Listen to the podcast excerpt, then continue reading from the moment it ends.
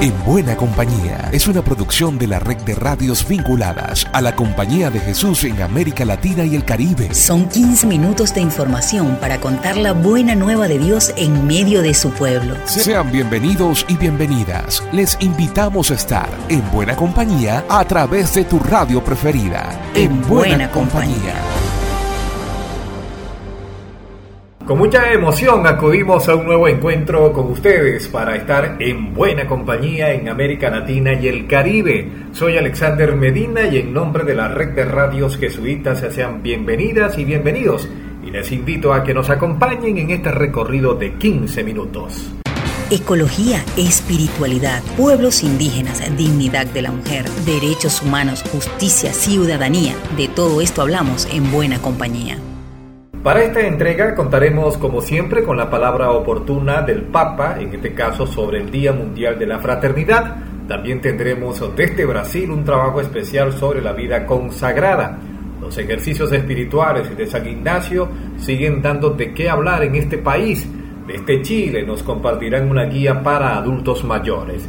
Lamentablemente, los migrantes venezolanos la siguen pasando muy mal y la palabra final nos la se regala Virginia Morales desde Radio Ibero Puebla en México. Esta es la palabra oportuna de Francisco.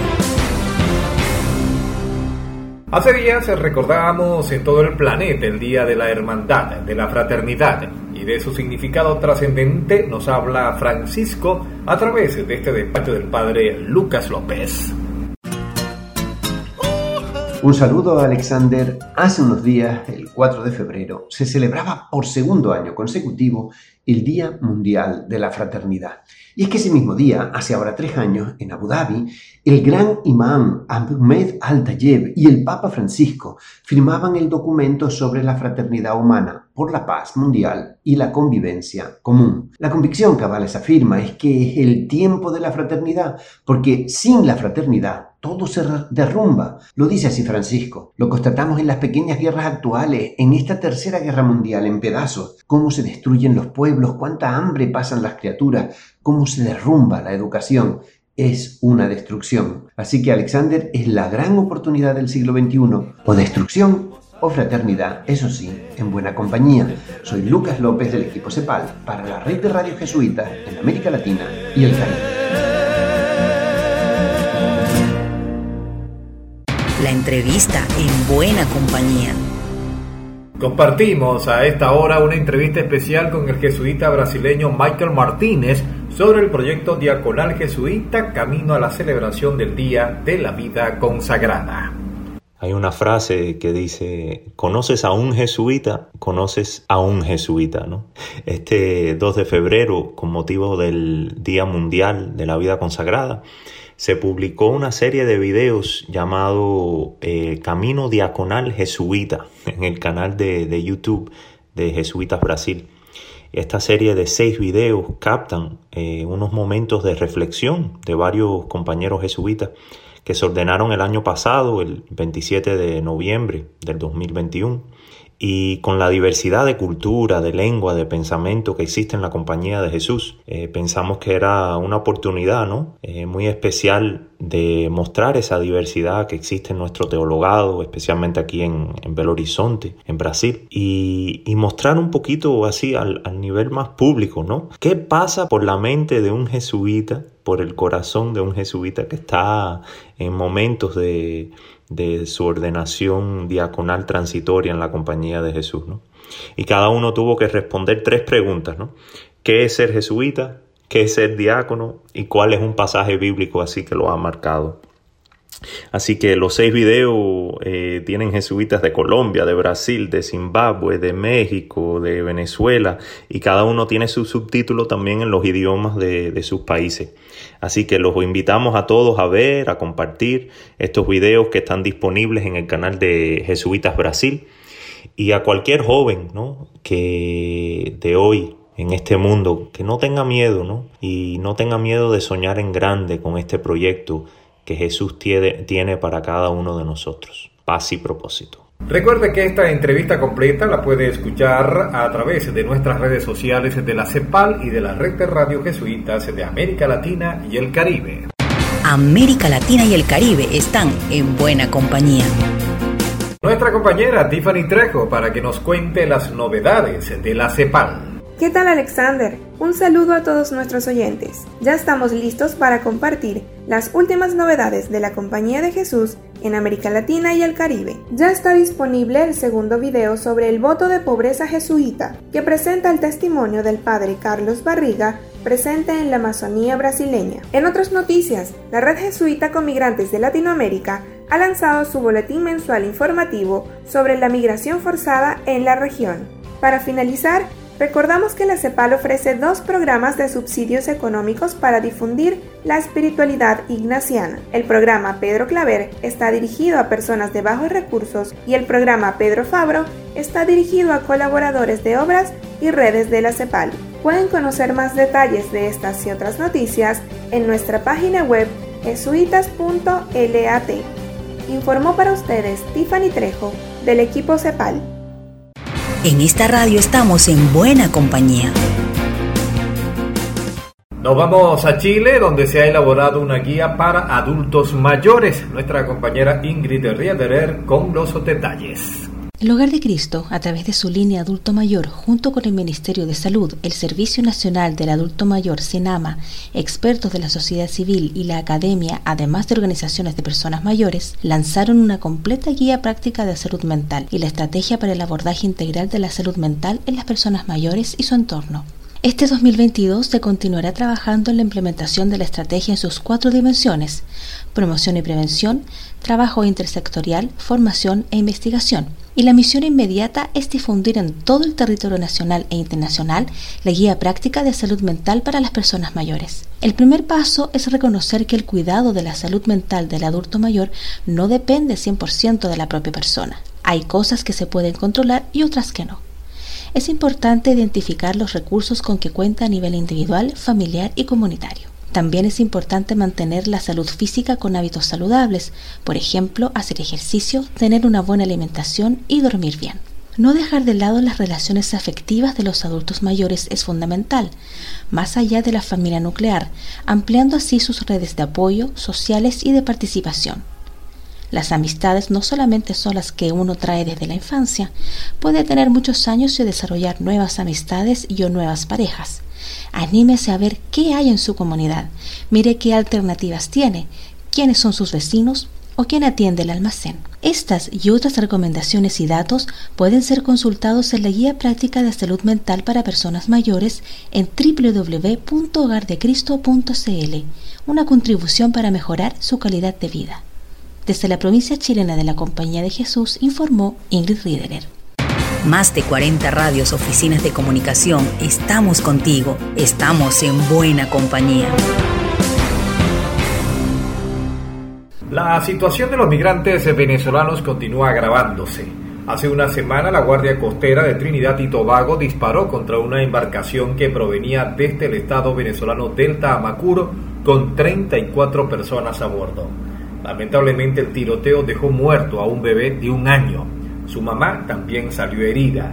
Este es un despacho especial de Radio Fe y Alegría Venezuela. Un nuevo drama se suma a la ya maltratada vida de los migrantes venezolanos. Este domingo 6, funcionarios de la Guardia Costera de Trinidad y Tobago dispararon contra una embarcación venezolana que iba llegando a sus costas, provenientes del estado sureño del Taamacuro. Según el primer boletín de los trinitarios, decidieron actuar de esa manera en virtud de que supuestamente el timonel tenía pretensiones de embestirle, pero la muerte ya estaba presente en el bote que transportaba a 34 personas, todas migrantes. Cuando revisaron la embarcación encontraron sin vida al pequeño con un tiro en la cabeza. Su mamá también estaba herida. Su otra pequeña hija había desaparecido. Personas están mirando de Venezuela, no es por gusto y gana, y que la situación allá cada día está más dura. El papá de los niños estaba aquí, él trabaja agricultura aquí, él decidió traerse a su familia para un bienestar mejor para sus hijos. Bueno, cuando venía en la embarcación, la embarcación venía en aguas trinitarias, los interceptó la costera, le dio la voz de alto, pero como todos sabemos que nadie es un secreto. Cuando las personas caen presas aquí, no es un, la atención no es muy buena. y tampoco el procedimiento es rápido que deportan a las personas. Los dejan ahí estancados hasta un año, ocho meses, nueve meses, presos, como que si fueran delincuentes simplemente por ser migrantes y buscar un mejor futuro para sus hijos. El motorista tomó la decisión por eso de girar la lancha rumbo hacia Venezuela, otra hacia aguas venezolanas. Cuando él gira el motor rumbo hacia aguas venezolanas, la Guardia Costera le le responde con disparos. Pues. El asesinato de este niño venezolano por la Guardia Costera de Trinidad y Tobago, calificado así por las ONG de Derechos Humanos, forma parte del accionar que desde el año pasado el gobierno de la isla viene aplicando contra la migración ilegal proveniente de Venezuela. Pero es una política de securitización que termina incriminando al extranjero, violando todo el derecho humanitario internacional. Desde el gobierno venezolano, que tiene estrechas relaciones con su par trinitario, exhortaron a las autoridades de ese país caribeño a realizar una exhaustiva investigación para dar con la responsabilidad del caso. América Latina y el Caribe están en buena compañía. Y regresamos a Brasil, y es que en este país la provincia jesuita sigue proponiendo a los hombres y mujeres de buena voluntad los ejercicios espirituales de San Ignacio, Escuchemos al padre Gerardo Luis de Mori. La provincia de Brasil va a concluir el año ignaciano en el país con el Congreso de los 500 años de los ejercicios espirituales que tendrá como tema un método mistagógico para ver todas las cosas nuevas en Cristo. El Congreso se llevará a cabo entre el día 25 al 28 de julio de 2022 de maneira virtual, o que permitirá a participação de uma maior audiência. O objetivo principal do Congresso é profundizar, compartilhar e proponer o caminho mistagógico de los exercícios espirituais de San Ignacio de Loyola, teniendo como horizonte sua tradução atual em las preferências apostólicas universais de la Companhia de Jesús e el contexto brasileiro del siglo XXI, marcado por la fragmentação polarizações de todo tipo e formas plurales de búsqueda del sagrado, de Deus, para ver todas as coisas novas em Cristo. A conferência inaugural, el dia 25, estará a cargo del padre Laércio de Lima, coordenador del año ignaciano e secretário para a colaboração Fé e Espiritualidade da província de Brasil.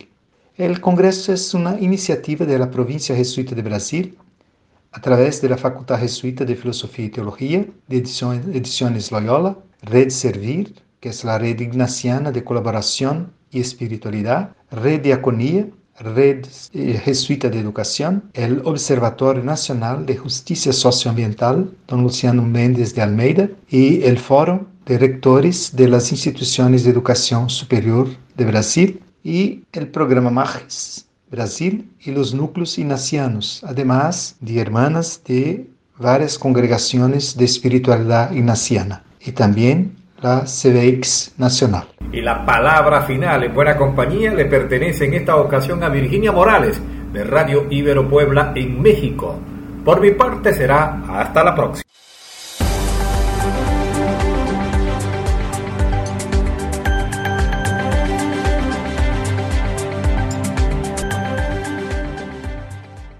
Mi nombre es Vicky Morales, responsable de Ibero Radio Puebla, y saludo a Alexander y a toda la audiencia de En Buena Compañía. Les comparto que nuestra estación forma parte de la Coordinación de Medios Universitarios de la Ibero Puebla y es una radio universitaria online comprometida con las diferentes realidades de su entorno. Nuestro eslogan es Un mundo nuevo es posible y, nuestra parrilla se conforma por producciones como podcast y también programas radiofónicos en donde hay la participación de alumnos, colaboradores académicos e incluso personas externas.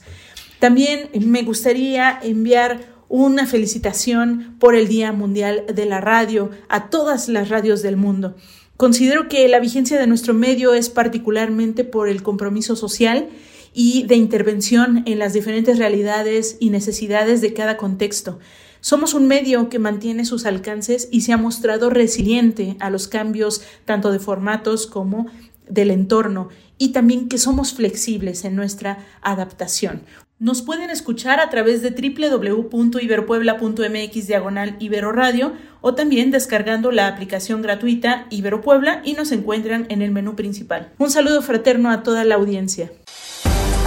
Llegamos al final por esta ocasión. La invitación es para la próxima semana para que sigamos en buena compañía. Una producción de la Red de Radios Jesuitas de América Latina y el Caribe. En, buena, compañía.